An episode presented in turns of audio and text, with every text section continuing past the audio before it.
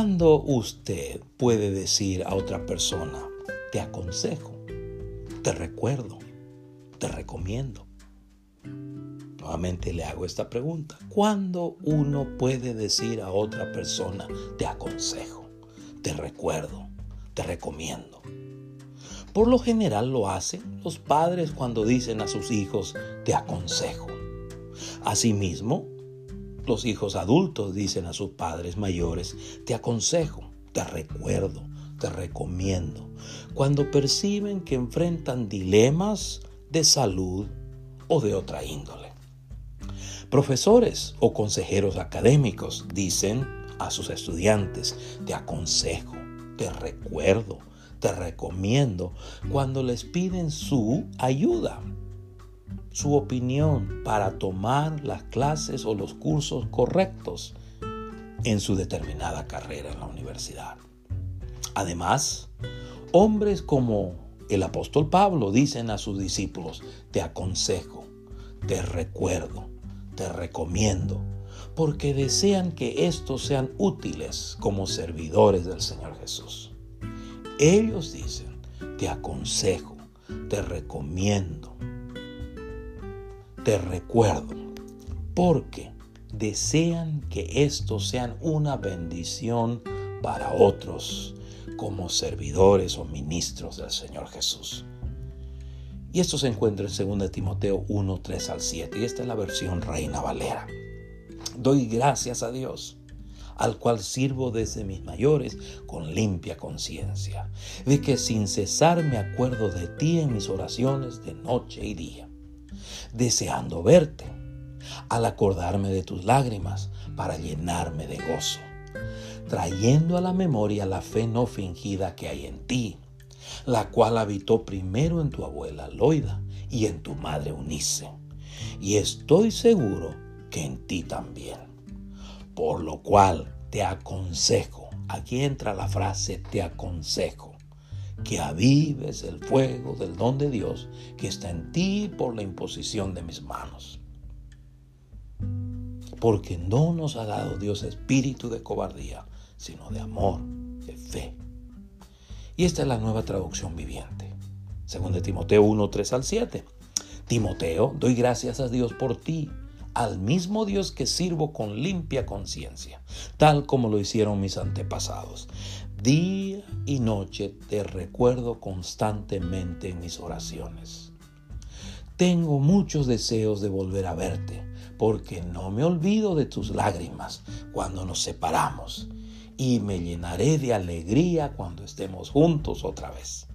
Me acuerdo de tu fe sincera, pues tú tienes la misma fe de la que primero estuvieron llenas tu abuela Loida y tu madre Unice, y sé que esa fe sigue firme en ti. Por esta razón te recuerdo que avives el fuego del don de Dios que Dios te dio cuando te impuse mis manos pues Dios no nos ha dado espíritu de temor y timidez, sino de poder, amor y autodisciplina.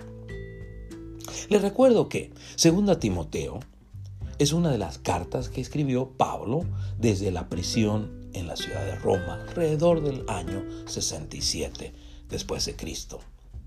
En ella él imparte palabras sabias y de aliento a su hijo espiritual que estaba ministrando en medio de oposición, adversidades y dificultades en Éfeso. Repito esto. Pablo imparte palabras sabias y de aliento a su hijo espiritual Timoteo, que estaba ministrando, estaba como líder, pastor de la iglesia en Éfeso, en medio de oposición y dificultades. También en ella Pablo revela que el tiempo de su partida estaba cercano, o sea, el tiempo de su muerte estaba cercano. Y el Señor le había hecho, entender o percibir que su partida estaba cerca.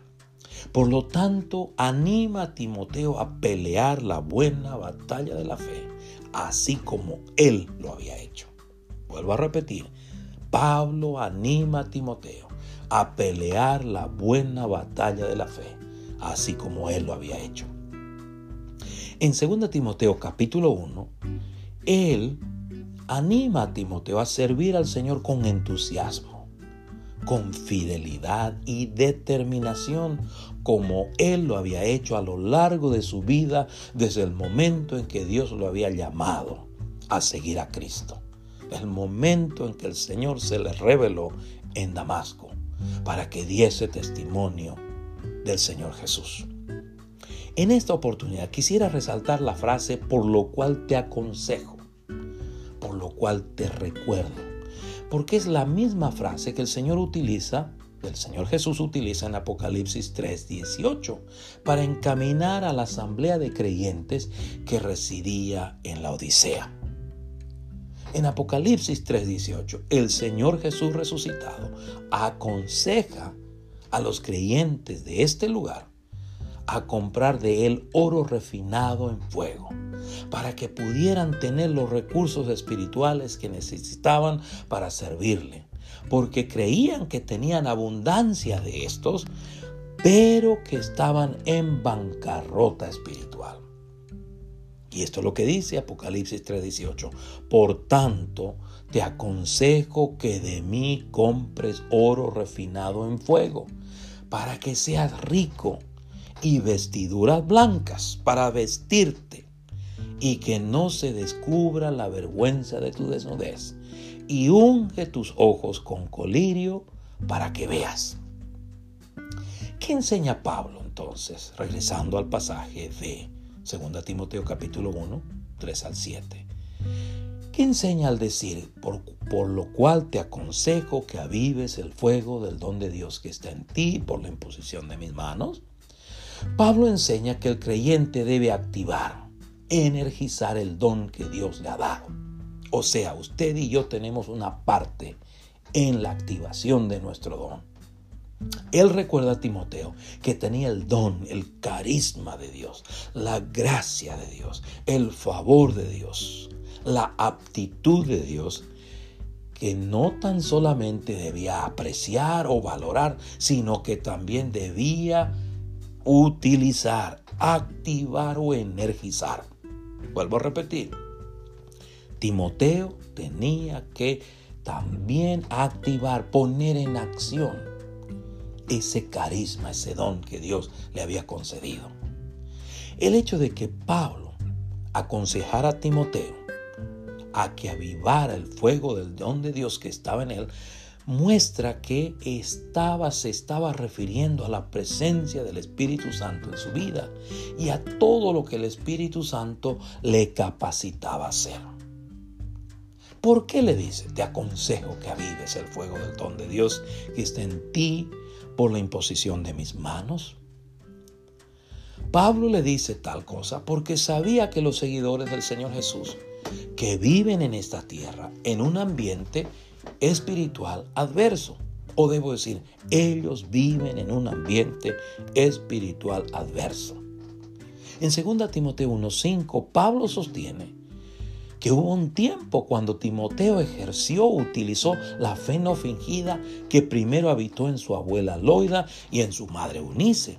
Sin embargo, años más tarde, la fe y la pasión de Timoteo se habían enfriado. Vuelvo a repetir, años más tarde, esa fe y esa pasión, ese entusiasmo se había enfriado.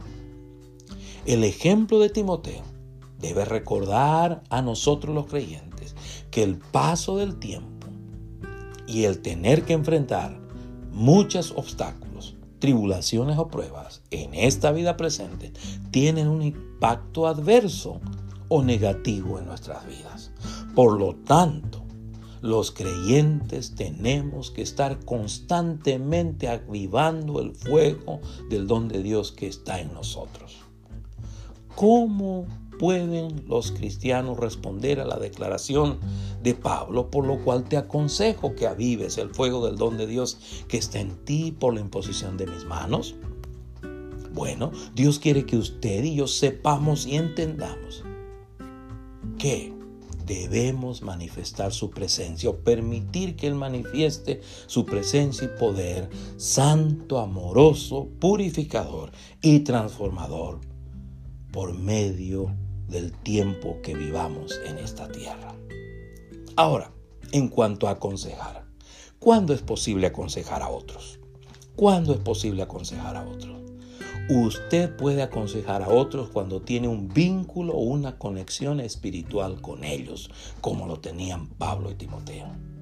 Usted puede aconsejar a otros cuando ambos siguen por la fe al Señor Jesús, cuando ambos se han sometido a la autoridad del Señor Jesús. Usted puede aconsejar a otros cuando tiene una relación cercana, constructiva o positiva con ellos, como la tenían Pablo y Timoteo. Usted puede aconsejar a otros cuando los conoce y ellos lo conocen a usted como se conocían Pablo y Timoteo. Usted puede aconsejar a otros cuando las personas son enseñables, como lo eran Pablo y Timoteo. Así que, varones como Pablo dicen a otros varones, como Timoteo, te aconsejo, porque desean que estos sean útiles como servidores del Señor Jesús. Amén. Dios les bendiga.